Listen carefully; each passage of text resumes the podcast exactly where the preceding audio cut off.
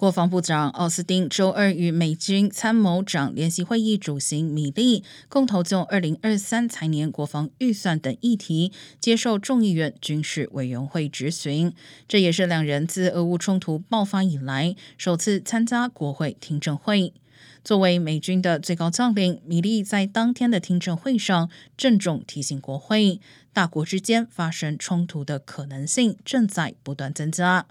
米利称，中国和俄罗斯都拥有强大的军事能力，也都打算从根本上改变基于规则的当前全球秩序。美军必须在战场空间、网络、陆地、海洋和空中的所有领域保持足够的竞争优势。